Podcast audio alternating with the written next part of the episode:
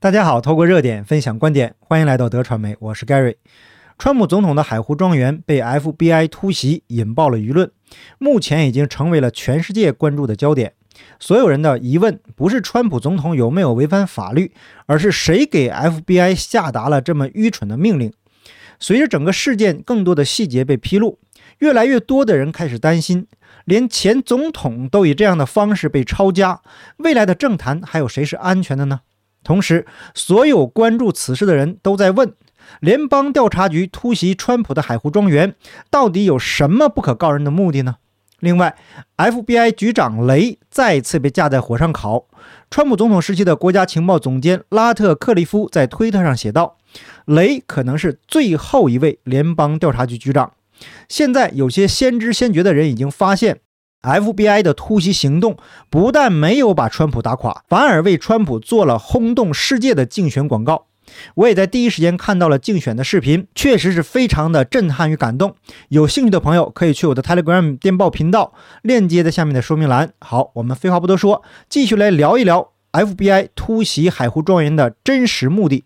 很多朋友啊，可能还没有搞明白，从2020年大选到现在，我们经历的大事件，实际上啊。都有一条完整的脉络。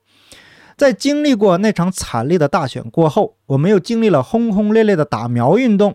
那说到打苗，今天最打脸的新闻就出现了：朝鲜三胖子在十日的防疫大会中宣布，朝鲜战胜了病毒，并且宣称已经消灭了入侵朝鲜的某某病毒，在保护人民生命安全与健康的紧急防疫行动中取得了胜利。从今年五月十二日，朝鲜宣布首例确诊病例，北韩的每日新增病例数在五月十五日达到了三十九万两千九百二十例的高峰，随后逐渐减少。在只用了三个月不到的时间，每日新增病例于七月二十九日降至零，也就是说清零了。官方公布的离世人数只有七十四人。那经常被全世界嘲笑的宇宙无敌大将军，至少在抗疫。抗击疫情这件事情上打脸了全世界。三胖既没有开展轰轰烈烈的核酸清零运动，也没有像西方左共政府一样强制打苗。更有趣的是，三胖的妹妹金宇正说，三胖曾经感染了病毒，发高烧病重。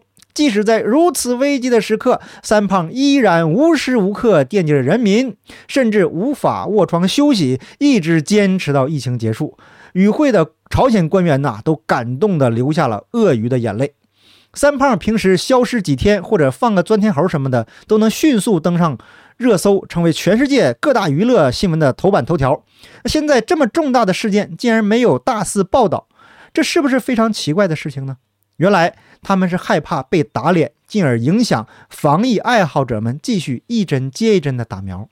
所以尽量大事化小，小事化无。因为一旦羊群们都关注三胖子的胜利，估计啊，连防疫爱好者们也一定会提出疑问：中共国的核酸清零运动有什么意义呢？而我们一针接一针的打苗，还是每天病例无数。台湾甚至因为打苗离世的人数超过了病毒。拜登打了两次加强针，感染了两次。那为什么疯狂打苗成为政治正确不可质疑呢？到底是三胖子愚蠢，还是清零打苗愚蠢呢？在三胖以身试毒、骄傲地宣称战胜疫情之后，所有过去鼓吹打苗的媒体都躲躲闪闪。事实再次证明，盖瑞这两年来坚持的无比正确。为了坚守真相，我的频道差点被删。值得庆幸的是，我们的频道有很多和 Gary 一样坚守原则的朋友，因此而受益。当然，有些因为生活所迫没坚持住的朋友，那我个人呢也非常的理解。毕竟啊，我们得先活下去。同时，也感谢朋友们的支持与鼓励。没有大家的支持，我个人也很难坚持下来。尤其是频道两次被封的那段时间，很多朋友订阅了 YouTube 和 Patron 的会员，让我这个频道能维持一个基本的收入。有朋友可能疑惑。那为什么还要唠叨打苗这个事情呢？因为从二零二零年大选，他们用不正当的手段上位。接下来，我们经历了强制打苗战争，以及各国政客的联合作秀表演。乌克兰的战火到现在还没有停息，乌克兰人民还在战火中饱受摧残，而各国纳税人的钱被源源不断地送给了制药厂和军火商。各国民众不仅要承受未知的健康风险，生活也因他们的表演而陷入困境。有许许多多人甚至付出了生命的代价。高通胀以及高物价成为挥之不去的梦魇。回想从2016年到2020年这段时间，没有疫情，没有战争，没有高物价，我们想去哪儿就去哪儿。中共那个时候被按在地上摩擦，不断的哀嚎。那个时期的美国总统是唐纳德·川普。可是随着病毒在中国国的出现，后来邮寄选票在美国堂而皇之的大行其道。最荒唐的是，世界头号强国的选举投票竟然不用出示身份证，候选人大幅领先、具有绝对优势的情况下，竟然一夜之间涌入不计其数的所谓邮寄选票，甚至还出现了数学上的不可能出现的某某曲线。结果呀，大家也都看到了，而有些人对此就是视而不见。放眼全世界各国的民主选举规则，就不用出示身份证这一点也是极其荒唐的。极左利益集团利用各种手段窃取了政权，配合全世界的媒体攻击川普，但是川普没有因此而倒下，反而越战越勇。美国的民众也在不断的觉醒。从共和党在中期选举的初选来结果来看，川普保举的候选人取得了压倒性优势。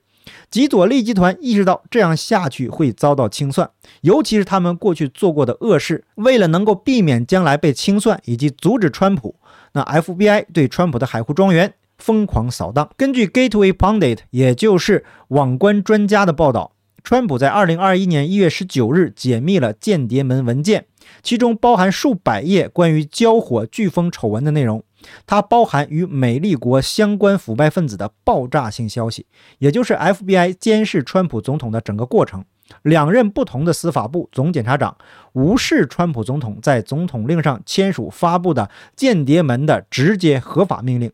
十九个月以来，司法部无视该命令，每一个 FOIA 要求都将其公之于众。这里的 FOIA 的意思是信息自由法。那什么是信息自由法呢？美国自1967年以来，FOIA 赋予公众要求访问任何联邦机构的记录的权利。它通常被描述为使公民了解其政府的法律。联邦机构必须披露根据 FOIA 要求的任何信息，除非它属于保护个人隐私、国家安全和执法等利益的九项豁免之一。那司法部已经对文件进行了编辑以及保护来源。并且将文件退还给白宫。在最后一刻，司法部要求间谍门文件遵循1974年隐私法。那这个法案要求任何发布记录的机构也要隐藏个人或可识别的姓名信息。司法部知道这个法案不适用于白宫，这是一种拖延战术。法院在二十二年前决定。隐私法是基于信息自由法要求的，而白宫不是一个机构。在川普于二零二零年一月二十日离任前几个小时，幕僚长马克梅多斯将文件夹连同备忘录一起交给了司法部。在备忘录中，他要求他们在完成后迅速公布文件内容。梅多斯愚蠢地预计这将需要三到四天。十九个月过去了。还没有发布。Just News 最近从国家档案馆获得了 Meadows 备忘录，档案馆也否认拥有揭秘的间谍门的档案副本。那梅多斯在采访中承认，各机构经常停滞不前或违抗川普的命令。梅多斯知道，在他们离开白宫以后，不能再依赖司法部来公布这些爆炸性的文件内容。梅多斯因为害怕被司法部和 FBI 追究，所以才把文件交给司法部。星期一，FBI 突袭海湖庄园的新细节可能会解释联邦调查局正在寻找什么，以及为什么联邦调查局没有按照川普总统离任时的命令发布间谍门文件。调查记者保罗·斯佩里在推特发文，在进展中。据报道，调查人员于六月与川普和他的律师在海湖庄园储存室会面，调查文件和事情似乎很糟糕。但几周后，联邦调查局进行了突袭。关于国会山 FBI 的猜测，有人出于私人目的正在搜索与其间谍门丑闻相关的机密文件。那在记者发出这个消息之后，推特被封号。结合这位调查记者发布的消息来看。因为 FBI 和司法部非常恐惧川普，害怕他的手上还存有间谍门文件的副本，所以才狗急跳墙突袭川普的海湖庄园。因为 FBI 这种疯狂的行为，现任 FBI 局长雷也被架在火上烤。前美国国家情报总监拉特克利夫发推特说，雷已经承认 FBI 曾经以欺诈手段获得多项逮捕令，以非法监视川普作为候选人和总统任内的情况。那如果另一个针对川普家的 FBI 搜查令经不起审查，雷可能是最后一位联邦调查局局长。这是否暗示未来 FBI 将解散呢？在拉特克利夫任职国家情报局之前，他曾担任德克萨斯州共和党国会议员。在此期间，他在众议院司法委员会。就 FBI 对卡特佩奇的监视作证时，向雷提出质疑。在前局长詹姆斯康梅被解雇后，雷于2017年8月接任 FBI 局长。2020年，雷在众议院司法委员会出庭时承认，司法部和联邦调查局非法监视了川普外交政策顾问卡特佩奇。那我们再来看这次 FBI 做了哪些恶？川普于美国时间周三在社交媒体上说，在 FBI 突袭海湖庄园的过程中，联邦调查局和联邦政府的其他人不让任何人，包括川普的律师靠近被翻找的任何区域和以其他方式看一看。那所有人都被要求离开现场，FBI 的特工们单独在那里，没有任何目击者看到他们在做什么、拿什么，或者希望不要栽赃什么。为什么他们强烈坚持不让人看着他们干什么呢？每个人都得出去。奥巴马和克林顿从来没有被突袭过，尽管他们都有很大的争议。那在这个简短的谴责声明中，川普用大写字母写出强烈的 “strongly” 这个词，以示强调 FBI 在突袭搜查他的海湖庄园时，坚决不让别人看到他们做了什么。在这个声明中，川普在说，希望 FBI 没有在海湖庄园。栽赃植入什么东西时，他没有直接提到潜在的定罪证据或监听器之类的词汇。但是，川普大儿子的未婚妻在 Newsmax 电视台的主要新闻节目中说，他们不允许任何人监督他们所做的事情。他们还特别要求关闭安全摄像头。为什么？因为他们不想被抓到他们在做什么。你怎么知道那里没有被植入监听设备或者被栽赃定罪的证据呢？FBI 的操守越来越像中共国国安恶警了。有人留言上来就问川普犯了什么罪，还说什么 FBI 没有证据不会乱抓人。我是该说你天真呢、可爱呢，还是该说什么呢？